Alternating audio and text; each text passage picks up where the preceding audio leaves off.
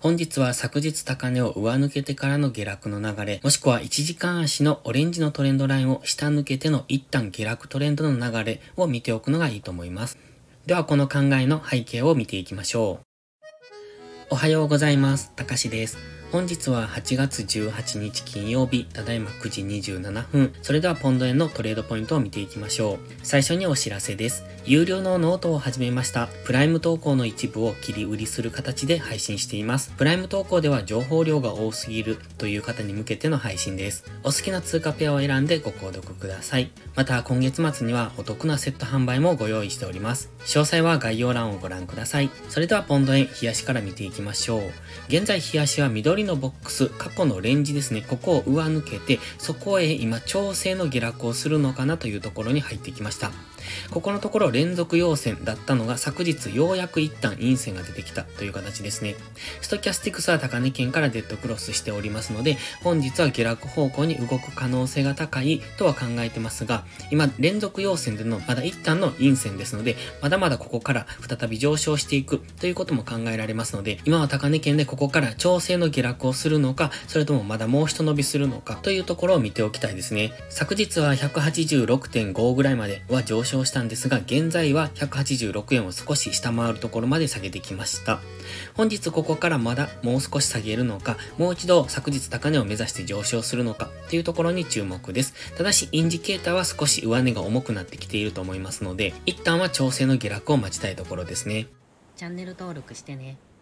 では4時間足です。4時間足はオレンジのトレンドラインに沿って上昇中。現在トレンドラインに接触してきましたので、前回のこういうような大きな上昇が出るのかどうかっていうのを見ておきたいですね。今は GMMA の青帯ではなく赤帯の方に沿って上昇しておりますので、上昇の勢いが強いのがわかります。ただしそろそろ一旦は調整の下落をしそうなそんな雰囲気も感じますので、今ストキャスティクスが安値圏に向かって下落中ですよね。ですのでこのままダラダラと下げていけば、本日はトレレンドラインを下抜けて GMMA の青帯ぐらいまで下落する可能性はあります。現在直近の上昇にフィボナッチリトレースメントを当てております。だいたい23.6%、185円前後、185円から185.5ぐらいというところが次の反発ポイントになってくると思います。そこがちょうど GMMA の青帯と接触するような付近ですよね。ですので、そのあたりまでの下落は一旦見ておくといいと思います。ただし、現在はトレンドライン付近ですので、ここから上昇するということも考えられますので、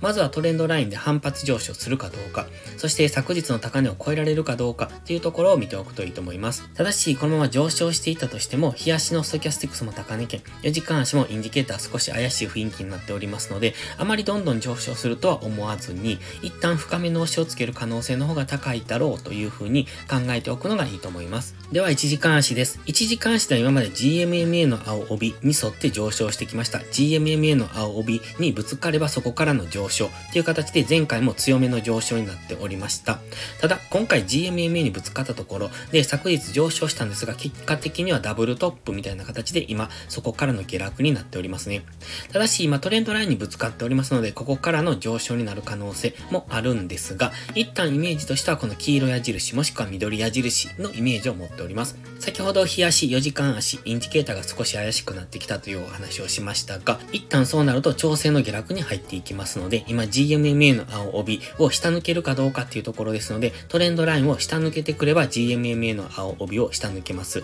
そうなると次は GMMA の青帯っていうのが重しになる可能性がありますので、下落して上昇してきたところでは GMMA が上値を抑えるような形になって再下落していくということも考えられます。まずはこのフィボナッチレトレースメントの23.6%、185円前後っていうのは意識されると思いますが、深く入ってきた場合は184円ぐらいまでの下落は意識識しておいた方がいいですね。そしてトレンドライン付近に現在ありますので、ここから反発上昇していった場合は昨日の高値超えっていうところは考えておきたい。ただし、昨日高値を超えたところっていうのはすぐに天井が来る可能性がありますので、ここでのトリプルトップみたいな形での下落には注意ですね。今からどんどん上昇するとはあまり思わない方がいいと思います。一旦は調整の下落、そこからの次の上昇という風に思っておくのがいいと思いますので、まずは4時間足、日足のストキャスティクスが加熱感を解消するぐらいまでは上値が重い、もしくは下落方向に動きやすい、そんな試合ではありますので、その辺を意識しておくといいですね。ですので、本日は下落の1日になる可能性、調整の下落で1日終える可能性がありますし、本日は金曜日ということもありますので、無理なトレードは控えていくのがいいと思います。それでは本日は以上です。この動画がわかりやすいと思ったら、いいねとチャンネル登録をお願いします。そして最後にお知らせです。ポストプライムという SNS 限定で夕方にドル円の相場分析を無料でしてますが、プライム投稿という有料投稿もしております。こちらのプライム会員は日々の相場分析で環境認識を鍛え、週末限定動画でスキルアップをする至れり尽くせりの内容となっております。丁寧でわかりやすい解説には高い評価をいただいておりますので、気になる方はまずは2週間の無料期間からお試しください。無料期間の利用だけでも確実にレベルアップしていただける自信があります。また、プライムライム会員は少しハードルが高いという方は YouTube のメンバーシップをお試しください。こちらの動画も基礎力アップのためのものです。環境認識とトレードスキル向上にお役立てください。詳細は概要欄にあります。それでは本日も最後までご視聴ありがとうございました。たかしでした。バイバイ。